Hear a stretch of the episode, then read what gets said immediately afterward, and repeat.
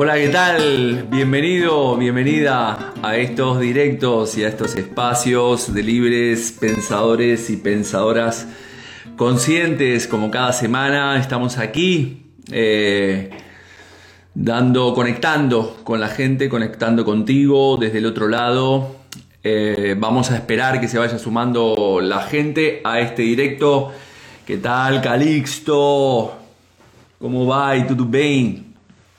Mi amigo Calixto, Loli, Alonso, bueno, mucha gente. Sou seu fã.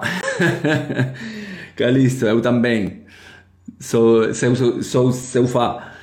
Entonces, eh, bueno, voy a hablar en, en, castellano para aquellas personas que están ahí. Bueno, agradecerles a todas y a todos los que estuvieron la semana pasada, en el cual eh, hablé en el directo de la semana pasada de las cinco leyes de la medicina germánica desarrollada por el doctor Hammer. Vamos a esperar que se vaya sumando eh, eh, gente. Mm, María Rosario, si podría hacer una pregunta. Sí, primero vamos a hacer como todas, si quieres eh, ponérmela allí, María, la, pregunta. Primero voy a, responder, como siempre digo, las preguntas de la gente que se tomó el trabajo de escribirme a través de el, privado. Hoy haremos un directo de psicosomática clínica de consultorio, el, consultorio que hacemos semanalmente. Eh, y mientras va, se va sumando la gente, como digo, tenemos la página web que ya salió también en las redes, eh, jorgerialcoach.com. También recordarles, hemos tenido un pequeño cambio en el curso de psicosomática clínica y transgeneracional, el que vamos a hacer por Zoom en febrero, se ha pospuesto 15 días por un problema de que, bueno, tengo un viaje previsto, surgió un viaje en esas fechas, entonces lo vamos a este, posponer para las fechas 17, 18, 24 y 25. Agradecer también a todas las personas que estuvieron el fin de semana pasado, el sábado, en las constelaciones familiares aquí en, en Vigo, que hicimos con Paula Serrano también para aquellas personas que ya se han apuntado o que quieren apuntarse al curso de psicosomática, qué es lo que vamos a entender, de, eh, qué lo que vamos a aprender dentro del curso, vamos a aprender, aprender el por qué y para qué enfermamos, comenzar a, leer todo tu cuerpo con cada dolencia o cada síntoma y poder saber cuál es la experiencia este, emocional que originó esa dolencia y aprender a leer también un árbol genealógico, saber de quién de tus ancestros puedes llevar tanto memorias, este, tanto memorias que repites o aquellas memorias que puedes estar eh, reparando también.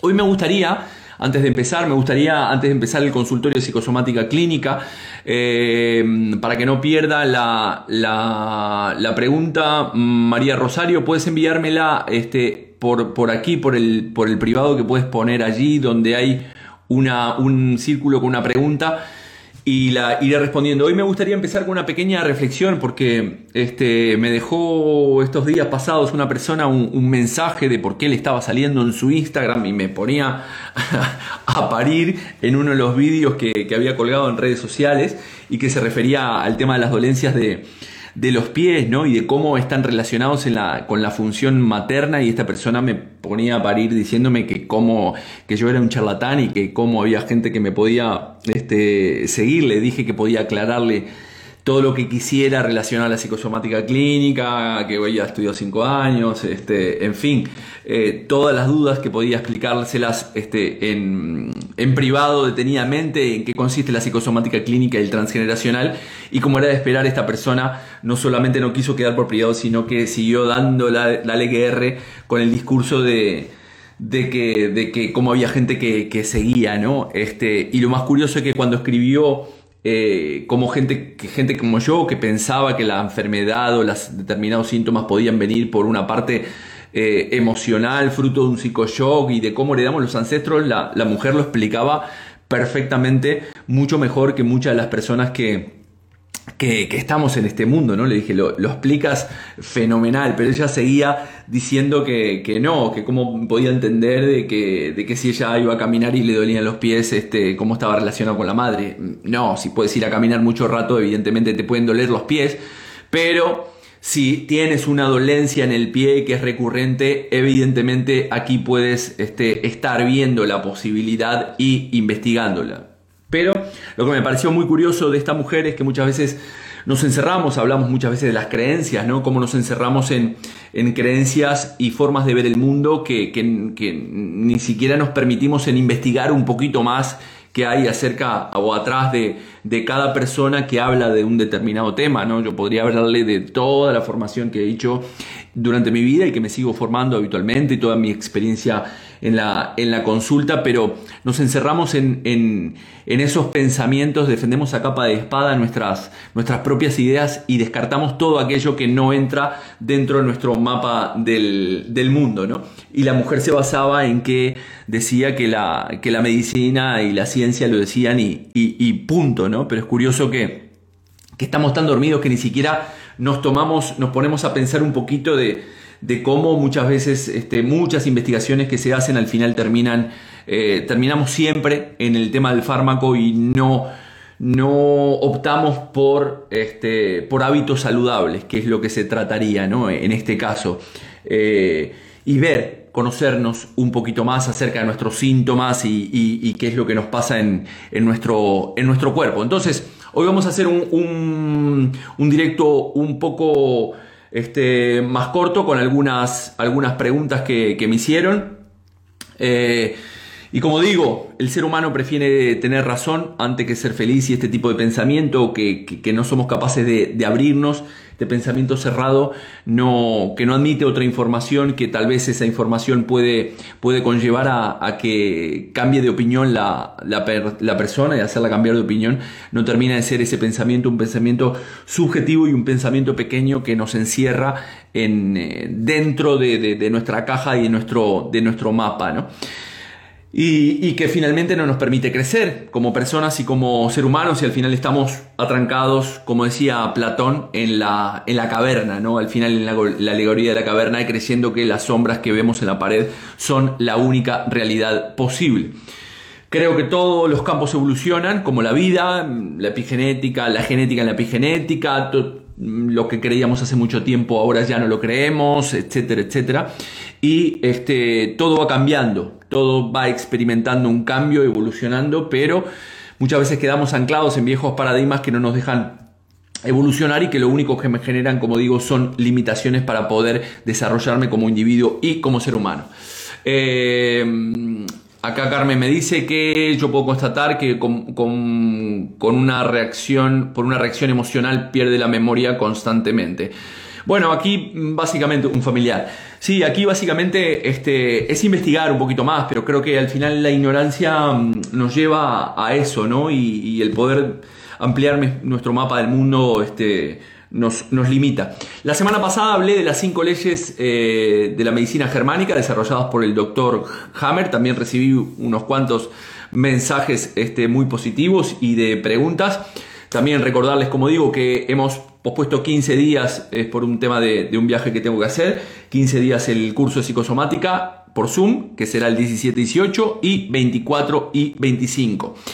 Vamos a ir a las consultas que fueron realizando a través de este, las redes, el post de redes sociales. Como siempre digo, la psicosomática clínica nos puede dar algunas pistas de dónde puede venir el conflicto emocional, de dónde puede venir esa, esa experiencia que llevó a superar los umbrales de, tolerancia de la persona y que la psicosomática nos puede dar, como digo, una, una idea de por dónde tirar, pero eh, siempre es importante tener un diagnóstico de tu médico para que luego puedas trabajarlo desde otros aspectos. Cuando la enfermedad no te lleva a una solución, es decir, las vías convencionales no te llevan a solución, desde la psicosomática clínica y el transgeneracional podemos encontrar alguna vía de sanación, como se ha experimentado en muchas en muchas ocasiones. Bien, la primera, la primera me, han, me han, preguntado sobre el tema de las dolencias de los dientes. Es un tema que creo que no había tratado o no había comentado en, algunas, este, en algunos otros directos. Y aquí hay varios significados o descodificaciones biológicas. Este, de hecho, hay un libro del doctor eh, Christian Bayer que habla de la descodificación biológica dental, es odontólogo, y habla de que cada diente tiene un significado y que cada afección dentro de la boca tiene un significado muy concreto, al igual que todas las partes de nuestro cuerpo tienen un significado muy, muy concreto y nos están dando un mensaje muy concreto. Entonces me preguntaban por el tema de, los, las dolencias del de los dientes. ¿no? Básicamente, ¿qué hacemos con los dientes? Los dientes nos ayudan biológicamente a, morder, es decir, a, apretar una presa, descomponer eso que estamos, este, que hemos eh, comido. Nosotros en la descodificación biológica le llamamos la psicosomática clínica, le llamamos eh, el pedazo que me estoy tragando de, algo de, que no necesariamente tiene que ser algo real, como un alimento real, ¿no? Digo, decir, los dientes al final, como digo, los utilizamos para apretar una, una presa, ese, ese pedazo, para digerir ese alimento, comenzar la digestión. Y por otro lado, también lo utilizamos con la función de morder para, para protegernos de, diferentes este, eh, amenazas que podíamos tener. ¿no? La biología es como funciona. Recordemos que, como digo, que lo que llamamos pedazo el, no literalmente tiene que ser comida, puede ser algo que puede ser un trabajo, no pueda retener o atrapar un pedazo, no puede retener una pareja, no puede retener un proyecto, que no tengo la suficiente fuerza como para poder morderlo y atraparlo, o que no me lo permito, o que no me lo permiten, o lo que fuera. Básicamente, en este caso, todas esas dolencias que tienen relación a la boca, este, eh, tienen que ver con eso, ¿no? La, la, importancia de poder atrapar algo, ¿no? Por lo tanto, aquí podemos abarcar todo lo relacionado con esto. Por ejemplo, un problema con las encías, podríamos estar hablando aquí de separación de ese pedazo que ya habíamos este, atrapado, que habíamos alcanzado, pero que se nos ha eh, escapado, ¿no? También en el tema de las, de las encías podríamos estar hablando, siempre cada dolencia tiene diferentes resentires, podríamos estar hablando de, palabras no dichas entre, entre otras cosas. Problemas de la boca, también el bruxismo, de esto sí he hablado en otras, en otras oportunidades. Eh, aquí por, en el bruxismo principalmente es un conflicto de ira y agresividad que la persona está reprimiendo, ¿no? Cuando tú tienes este ira, aprieta los dientes y esta fricción en los dientes es lo que se le denomina eh, bruxismo. La ira y la agresividad contenida eh, como resentir eh, principal, pero también lo podemos asociar a posibles temas del síndrome yaciente, tanto horizontal como, como vertical. Es decir, vertical estoy representando a alguien mm, del, del clan y la persona porta con este síndrome del yaciente y puede ser una de las tantas dolencias que arroja el síndrome del yaciente. Y también podemos estar hablando dentro de lo que es el transgeneracional, el bruxismo son este, palabras no dichas, cosas que mm, queremos decir y no decimos, y también pueden estar relacionadas con los secretos familiares. Vuelvo a insistir, es importante aclarar que si uno saca de contexto esto que estoy diciendo, evidentemente voy a tener un mensaje, como dije al principio, de esta tía que me pone este, a parir diciendo que soy un charlatán porque digo que los pies están relacionados con la madre. Evidentemente siempre tenemos que preguntarnos desde cuándo está pasando este, este síntoma, preguntarme en ese desde cuándo, qué situación emocional he estado viviendo y partimos siempre de la propia persona, de la propia problemática de la persona y el motivo de consulta que tiene la propia persona. También me volvieron a preguntar por temas de este mm, del temas de problemas digestivos. Aquí una vez más hablamos de cosas que no digerimos correctamente. ¿Qué no digieres en tu vida? Ten cuidado cuáles son aquellas cosas que no digieres en tu vida. También pueden ser reales o metafóricas. ¿Qué quiero decir esto? Que al igual que dije, como los dientes que apretamos este, una, una presa, con todo lo que es el sistema digestivo, los problemas del sistema digestivo, eh, estamos hablando de cosas que no digerimos correctamente. Mm, pueden ser múltiples cosas, como puede ser, puedes digerir una bronca que has tenido con tus padres, una bronca que has tenido con tus hermanos, un digerir que te han cambiado de puesto de trabajo, eh, no digerir el problema que lo que te dijo tu, tu pareja o tu expareja o tu exmujer o tu exmarido o cualquier tipo de situación que te has tragado metafóricamente y que no estás digiriendo o no estás permitiendo que ese proceso de tragar y realizar ese proceso como es debido, de digerir esa situación, porque esa experiencia en realidad no está en tu estómago, en realidad esa experiencia está en tu mente y por lo tanto no la estás pudiendo digerir adecuadamente.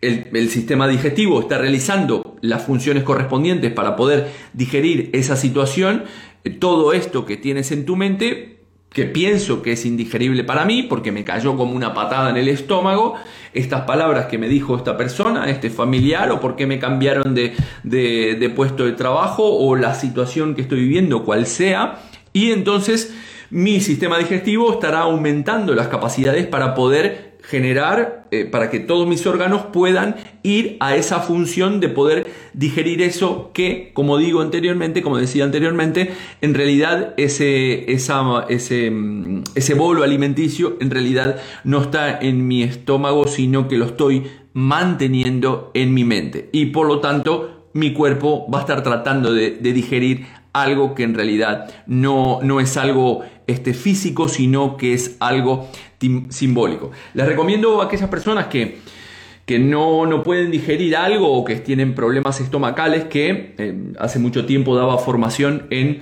EFT o tapping. Algunos de ustedes tal vez lo conocen. Tapping son las siglas de EFT, son las siglas de Emotional Freedom Techniques, técnicas de liberación emocional. ¿Qué son las técnicas de liberación emocional o qué nos dicen las técnicas de liberación emocional? Consiste en hacer tapping o pegar en determinadas partes de nuestro, de nuestro cuerpo para que eh, básicamente eh, nosotros tenemos 14 meridianos en nuestro cuerpo, dos meridianos centrales, como dice la medicina tradicional china, otros 12 este, meridianos eh, simétricos que lo que hacen es por allí circula lo que ellos denominan el chi o la energía vital. Cada uno de esos órganos, a su vez, lo que está, lo que está sucediendo es que por ahí circula y controlan diferentes órganos.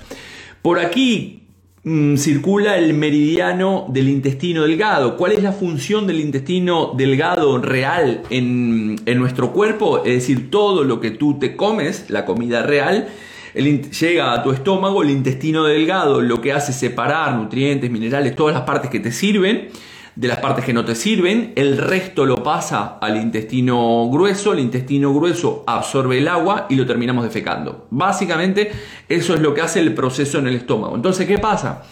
Lo que puedes hacer tapping es golpear o estimular esta parte de aquí, que es por donde pasa el, el meridiano, el intestino delgado. Después hay otros puntos que tienes que ir golpeando por aquí pasa el meridiano de la vesícula biliar, cuando tenés una rabia o una, una ignominia, algo que te han hecho una injusticia. Este, el páncreas está relacionado a, una injusticia.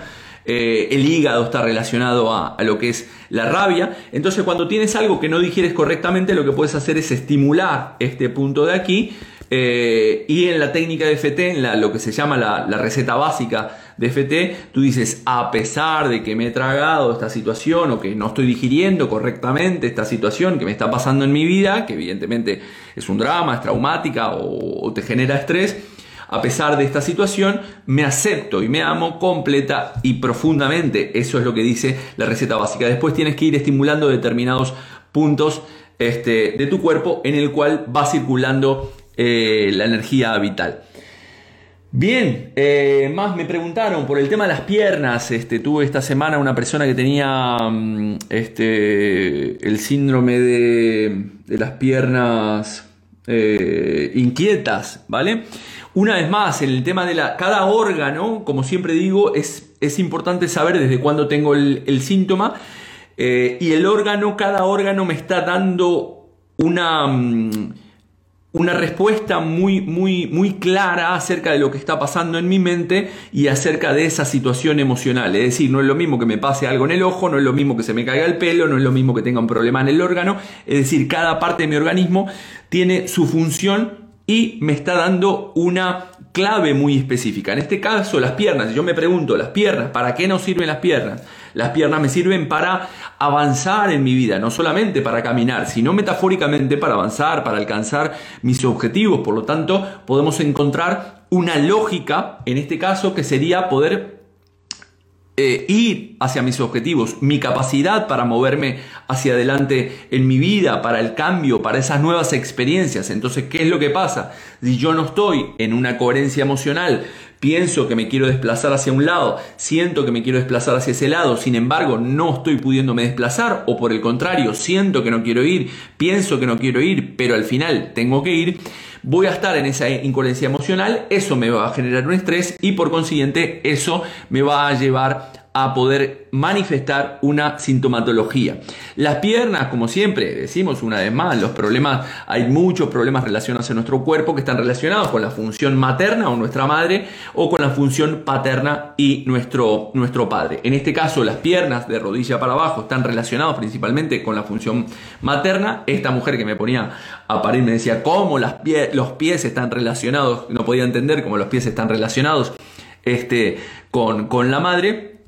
Y en el caso de que si fuera, la, si fuera un problema, una dolencia en la pierna derecha, aquí tendríamos que estar hablando de conflictos que me estoy moviendo hacia un lugar que, que no quiero. Es decir, me están imponiendo moverme hacia un lugar ponía el ejemplo hace un ratito, ¿no? Te mueven de puesto de trabajo, te cambian de puesto de trabajo. Esto te genera un estrés, tú piensas que no quieres moverte, sientes que no quieres moverte, sin embargo te desplazan a ese nuevo puesto de trabajo. Aquí podría darte un problema en una pierna. Vuelvo a insistir una vez más que cada persona, según su estructura de referencia, puede eh, psicomatizarlo de una manera o de otra. ¿Qué significa esto? Que eh, a una persona lo cambian de puesto de trabajo y puede tener una dolencia en su pierna, como estoy diciendo, y otra persona puede tener una, un conflicto de territorio y puede tener un problema de riñón o un problema de, de, vejiga o, lo que fuera. ¿no? Si fuera en el caso de la pierna izquierda, al final sería lo contrario. Es decir,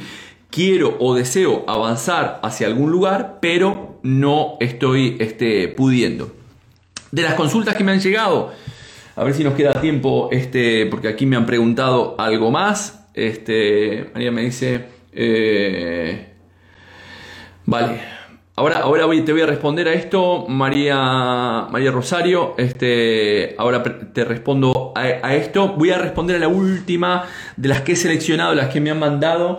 Que, este, mm, como digo, que voy a responder primero las que me, me han preguntado a través de, la, de las redes. Es el tema del Parkinson. Bien. El Parkinson. El Parkinson este, se lo define como un trastorno neurodegenerativo crónico, ¿no? Esto es lo que básicamente eh, representa el, el, Parkinson, el cual va produciendo una incapacidad progresiva en la persona que lo va padeciendo. Aquí ah, podríamos estar hablando, vuelvo a insistir, podemos tener muchos resentires, tenemos que hablar con la persona desde cuándo lo tiene, cómo lo tiene, qué, en qué contexto emocional o en qué contexto estaba viviendo y se empezó a, eh, se empezó a manifestar esa sintomatología. Pero tienes, tiene, tiene varios este, resentires que los podemos resumir principalmente en un conflicto de de un miedo a, terminar o a soltar algo. Son personas este, que necesitan controlar mucho determinadas situaciones y no lo pueden lograr y entonces se genera también esa incoherencia emocional entre lo que están pensando, sintiendo y finalmente están actuando. Curiosamente el Parkinson está en una en la etapa vagotónica, ¿se acuerdan que la semana pasada cuando hablábamos de las fases de la enfermedad desde la psicosomática, desde el doctor Hammer, desde las cinco leyes de la medicina germánica, se hablaba de la enfermedad como dos partes, la enfermedad bifásica, es decir, una parte, una fase que el conflicto está activo y otra fase en el cual el conflicto se está solucionando o reparando, pero que también representa una enfermedad o una determinada sintomatología. En el caso del Parkinson, eh, está en la fase vagotónica, es una fase reparatoria eh, y está en un conflicto epileptoide. La fase parasimpático-tónica no lo voy a explicar, si quieres verlo está en el directo de la semana pasada, tiene una fase eh, exudativa, una fase cicatricial y un conflicto epileptoide. Otras posibles causas psicosomáticas del tema del Parkinson está están relacionados con una este, doble obligación motora, es decir, que por un lado quiero hacer algo y por otro lado no lo estoy, lo tengo prohibido, ¿no? Es decir, de repente tengo creencias. Ejemplo, yo qué sé, quiero robar algo y no estoy pudiendo, es una acción de querer hacer algo y no poder. Mm, una persona que por sus creencias no permite, eh, se quiere masturbar y no puede hacer, no quiere hacerlo porque sus creencias, mm, como digo, no se lo están permitiendo. Entonces aquí tiene una doble obligación motora que lo va a llevar a esta manifestación. Vuelvo a insistir, tema de Parkinson, problemas relacionados a este, personas que quieren eh, controlarlo todo. Problemas de Parkinson principalmente en el tema de, la mano, podremos estar hablando de un conflicto relacionado con una separación con el padre. Bueno, vuelvo a insistir, no podemos sacar de contexto toda esta historia. Entonces voy a ir a una ronda de preguntas que tengan por allí. Acá me hacen esta pregunta por el privado. Me gustaría saber cómo puedo enfrentar a las personas que tratan de, incomodarme y hacerme sentir, sentir mal. Bien, eh, esta por séptimo año estoy nuevamente, anualmente hago el curso de milagros día, de, día tras día y una de las lecciones este, que nos deja el curso de milagros es que nada ni nadie externo a ti puede hacerte daño. Es decir, nadie tiene una capacidad en tu vida como para poder afectarte. Lo que tienes que entender es que la lectura que tú estás haciendo del exterior o de la lectura que estás haciendo de los actos o las palabras que esa persona está, te está diciendo, tú le estás dando un poder y una interpretación para, para hacer una representación subjetiva de esa experiencia y eso es lo que te puede llevar a eh, incomodar, para lo cual muchas veces no puedes cambiar eso externo, no puedes cambiar a una persona a que cambie su forma de pensar, su forma de actuar. Tú decides en tu vida a quién dejar entrar y a quién no dejar entrar, con quién te vinculas y con quién no. Siempre es una decisión, siempre tenemos el poder de decidir continuamente en nuestra vida, qué decisiones tomamos en nuestra vida. Lo que pasa es que muchas veces tomamos decisiones que queremos mantener una cosa, deseamos otra cosa y al final tomamos malas decisiones por, por mantener. Eh, historias y cosas, mantener ideas, mantener creencias, como siempre digo. Por lo tanto, nadie externo a ti puede hacerte daño. Por lo tanto, María, que me dices, eh, cómo puedo enfrentar a las personas que tratan de incomodarme. La manera de enfrentar a las personas que tratan de incomodarte es trabajar, trabajarte a ti misma y preguntarte si aplicas el, espejo de Jun, preguntarte de qué manera yo me incomodo a mí misma o me falto el respeto a mí misma o de qué manera yo incomodo o falto el respeto a otras personas para traer a mi vida este tipo de personas que me incomodan. De todas formas, como por ejemplo, yo mm, ayer o anteayer, cuando fue, no, ayer, cuando me pusieron ese comentario de esta persona que me ponía a parir en redes, que me decía que, era un charlatán y que no sé qué, em, para mí me entra por aquí, me sale por aquí, porque no, a esta altura de mi vida es como que no, no me incomoda. Tú puedes tener tus creencias, evidentemente, sin faltar el respeto a nadie. Ahora, cuando ya te falta el respeto, sí puedes establecer tus límites desde ese arquetipo eh, paterno. Entonces, si no tienes integrado tu arquetipo paterno, no puedes establecer límites. Si no tienes integrado tu arquetipo materno, no puedes darte tu lugar o no puedes este, eh, darte tu propio eh, amor. Por lo tanto, respondiendo, no me quiero ir por las ramas, respondiendo a esto que me está preguntando María, ¿cómo hace para, para que la gente exterior, para ciertas personas no, no le incomoden? Es, es preguntarse por qué le estoy dando poder a esa persona para que me incomode o de qué manera estoy leyendo esta situación. Lo que pasa es que tu ego siempre va a buscar a alguien en quien descargar toda esa parte que tú no aceptas de ti misma y la vas a estar proyectando continuamente en tu exterior.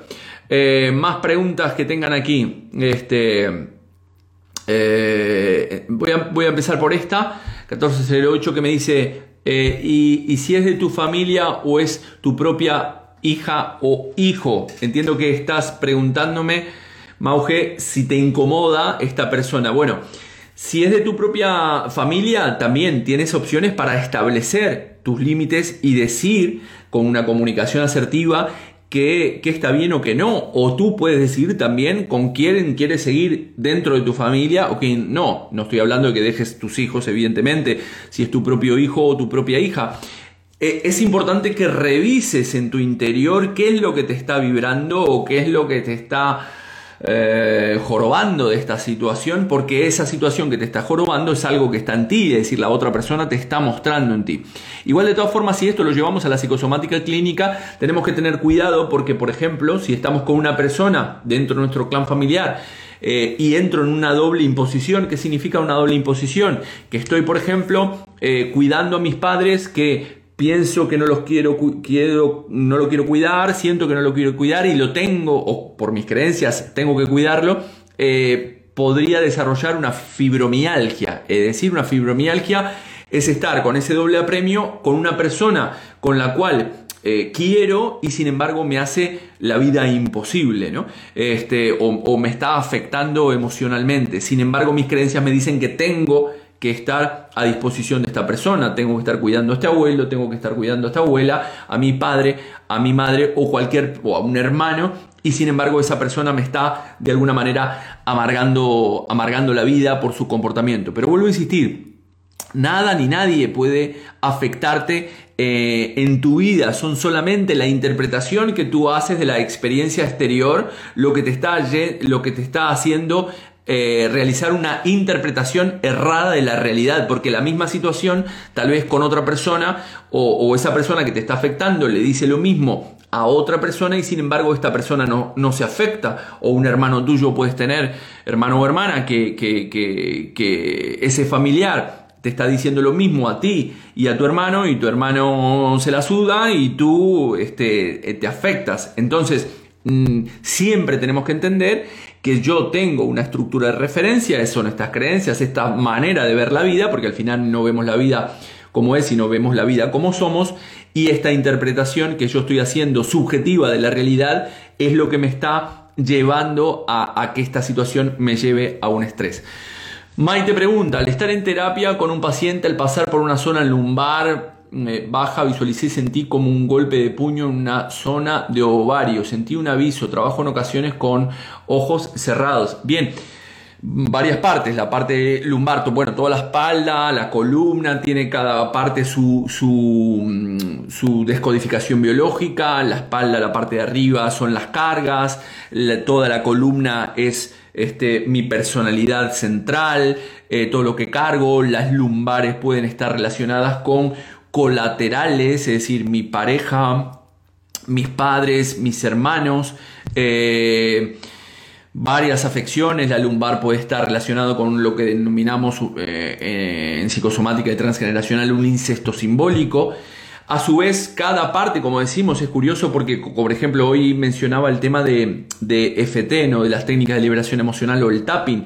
Curiosamente, o tienes técnicas como la reflexología o la, este, mm, la reflexoterapia podal, ¿no? que cuando tocamos en ciertas partes de nuestra planta del pie, curiosamente yo me acuerdo que en algún momento he hecho alguna sesión de reflexoterapia y me tocaban algunas partes del pie y la sentía en otras partes del, cuerpo. ¿no? Entonces, recordemos que esa energía, esa energía vital que está circulando por cada uno de esos meridianos, que como dicen en la medicina tradicional china, es el, chino, esa energía vital, cada parte de cada, cada uno de esos meridianos controla diferentes órganos de nuestro cuerpo y pueden ser reflejos, es decir, tú puedes tocarte una determinada parte de tu cuerpo y sentirla en, en otra.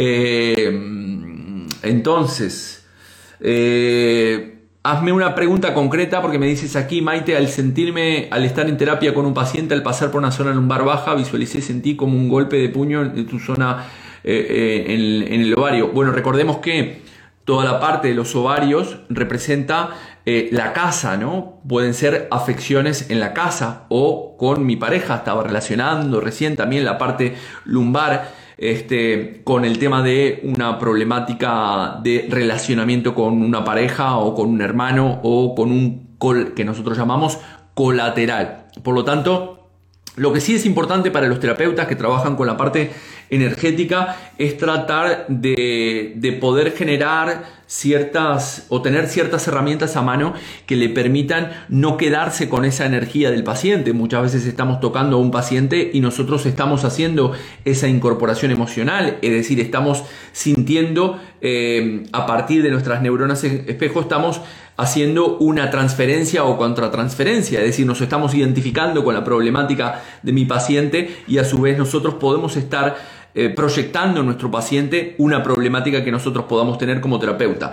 El buen terapeuta trata de que esa energía o ese problema, cualquiera sea, no le afecte directamente. Yo una de las cosas que hago habitualmente en terapia cuando, cuando estoy con alguien que siento que me está cargando mucho a nivel energético es respirar profundamente y enviar esa información que estoy respirando eh, a través de las plantas del pie, ¿no? es decir, fluir a través de las plantas del pie para hacer circular esa energía y no quedarme en esa energía. Hay muchas personas que, por ejemplo, hacen, hacen reiki, imposición de manos, este, y un buen canalizador no deja de ser un canal. Tú no puedes quedarte con esa energía, no tendrías, no deberías y si lo estás haciendo es porque básicamente no estás haciendo correctamente, desde mi punto de vista, no estás haciendo correctamente esa, esa canalización de, esa energía. Por lo tanto, es importante cuando tú estás con un paciente, tratar de, tener ciertas herramientas, como puede ser un cuarzo o cualquier otra piedra que absorba energías negativas, una lámpara de sal, una argonita, eh, yo qué sé, cualquier otra cosa que absorba esa energía negativa para no tener que sentirla eh, tú, misma. Más cosas por aquí. Eh, aunque me dice, yo ya hice un trabajo este, con una persona, Alicia Peña, mi hija es mayor de edad y me hace la vida muy complicada y me cuido mucho, pero ahora mismo me está matando por su comportamiento. Si es mayor de edad, puede hacer su vida, su, tu hija.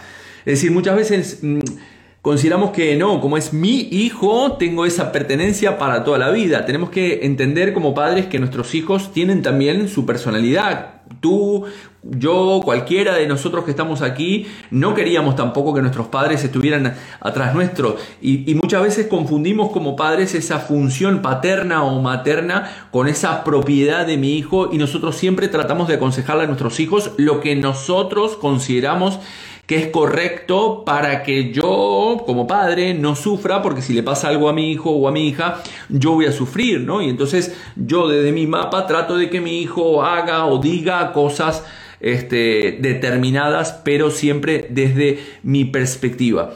Mis hijos, tus hijos y los hijos de cada una de las personas que están allí tienen su propia vida, es importante que la desarrollen, que puedan equivocarse y respondiendo a lo que decía anteriormente con María Rosario, creo que estaba por ahí, nada ni nadie externo a ti puede hacerte daño. Entiendo que el vínculo materno te lleva a, a que sea complicada esta relación, porque muchas veces esa relación este, materna, el otro día me pasaron un texto que tal vez ponga en redes sociales, es decir, la importancia que nosotros tenemos como padres que una vez que hemos criado a nuestros hijos, permitirles volar y que puedan hacer literalmente este, su vida sin estar continuamente pensando que nuestro hijo sigue teniendo 10 años. Esto es algo que, que no, no, es correcto, no es sano ni, ni, para el padre ni para la madre, principalmente para las madres que tienen esa, esa necesidad de mantener ese, ese cordón umbilical con, con, el hijo de por vida, siguen viendo al hijo como de 7 años, aunque tenga 60.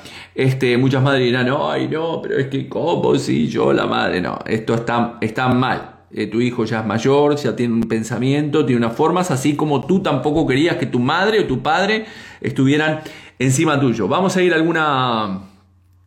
Eh, muchas gracias igualmente y justo me hace sentir bien escucharte porque estoy en una situación complicada, pero sé que todo es para seguir aprendiendo. Sí, exactamente. Lo que tienes que tener en cuenta es que cada experiencia que te toca vivir tiene un aprendizaje y tú tienes que preguntarte el para qué vivo esta experiencia, no el por qué. El por qué nos lleva muchas veces a, a las creencias, nos lleva a la justificación, me lleva al pasado. Sin embargo, el, el para qué me lleva al futuro, me lleva a las posibilidades, me lleva a aprender. Por lo tanto, tú te tienes que preguntar en cada experiencia que te toca vivir, ¿Para qué estoy viviendo esta experiencia? ¿Qué me enseña esta experiencia de, de, mí mismo, de mí misma, sin tener que poner en el exterior esa responsabilidad? El otro día leía una frase que me pareció sumamente acertada en, en Facebook que decía algo así como que cuando tú pones este, en la eh, expectativas en otra persona, estás sentenciando a esa persona a que te termine defraudando. Eso es lo que pasa, muchas veces ponemos expectativas en la otra persona y pretendo que la otra persona se termine eh, actuando, termine diciendo eh, y, que se comporte de la manera en la cual a mí me gustaría que lo hiciera, pero esa persona tiene una manera totalmente de pensar, totalmente diferente a la tuya, y si tú pones expectativas en esa persona, más tarde o más temprano te terminará defraudando. Por lo tanto, es importante eh, que aprendas, que aprendamos de las experiencias para poder seguir adelante. El podcast siempre es buenísimo escucharte, gracias, este, gracias por estar allí. Eh, Noemí Mobre también, gracias por estar allí. Voy a despedirme, eh, en estos me pasé un poco de hora, voy a despedirme con un cuento como hago habitualmente. Y este cuento es de Ilusiones de Richard Bach y dice así. Una vez vivía un pueblo en el lecho de un gran río cristalino, la corriente del, río se deslizaba sobre todos sus habitantes, jóvenes y ancianos, ricos y pobres, buenos y malos, y la corriente seguía su camino ajeno a todo lo que no fuera su propia esencia de cristal. Cada criatura se aferraba como podía a las ramitas y rocas del lecho del río, porque su modo de vida consistía en aferrarse y porque desde la cuna todos habían aprendido a resistir la corriente. Pero al fin una criatura dijo, estoy harta de asirme, aunque no lo veo con mis propios ojos, confío en que la corriente sepa hacia dónde va. Me soltaré y dejaré que me lleve a donde quiera. Si continúo inmovilizada, me moriré de hastío. Las otras criaturas rieron y exclamaron, Necia, suéltate y la corriente que veneras te arrojará revolcada y hecha pedazos contra las rocas y morirás más rápidamente que de hastío. Pero lo que había hablado en primer término no les hizo caso y después de inhalar profundamente se soltó. Inmediatamente la corriente la revolcó y la lanzó contra las rocas. Mas la criatura se empecinó en no volver a aferrarse y entonces la corriente la alzó del fondo y ella no volvió a magullarse ni a lastimarse. Y las criaturas que se hallaban aguas abajo, que no la conocían, clamaron, Ved un milagro, una criatura como nosotras y sin embargo vuela. Ved al Mesías que ha venido a salvarnos a todas. Y la que había sido arrastrada por la corriente respondió, No soy más Mesías que vosotras, el río se complace en alzarnos con la condición de que nos atrevamos a soltarnos. Nuestra verdadera tarea es este viaje, esta aventura. Pero seguían gritando aún más alto, Salvador, sin dejar de aferrarse a las rocas, y cuando volvieron a levantar la vista había desaparecido y se quedaron solas tejiendo leyendas acerca de un Salvador. Entonces, de esto va este cuento, ¿no? De cómo muchas veces nos terminamos aferrando a experiencias, a personas, a trabajos, a dinero, a creencias, a ideas, como decía al principio, que no nos dejan avanzar y poder vivir esta, esta aventura que es vivir, ¿no? Entonces, estas preguntas que hacen este cuento dice, eh, ¿eres alguien que arriesga? ¿Eres precavida, precavido o calculador? Eh, ¿Qué más me preocupa más? ¿Las posibilidades o los riesgos? ¿Qué riesgo debo tomar hoy, pero que no me atrevo? Y pierdo por. ¿Qué pierdo por no tomar ese riesgo? Muchas veces es importante arriesgar en la vida porque el que no arriesga no gana.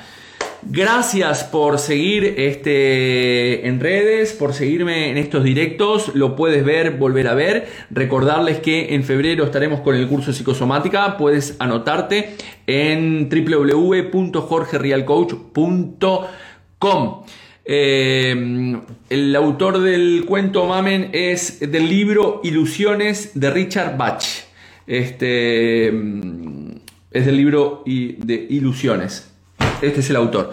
Así que, bueno, gracias por, ah, por estar allí y nos seguimos, nos seguimos leyendo. Cualquier duda o consulta que tengan, estoy a vuestra disposición. Siempre respondo todos los, los correos que me mandan. Así que un millón de gracias por, por compartir eh, y, y por, por permitirme este espacio de compartir este conocimiento que nos permite crecer como seres humanos y como individuos para poder despertar de este sueño. Chao, chao y buena semana.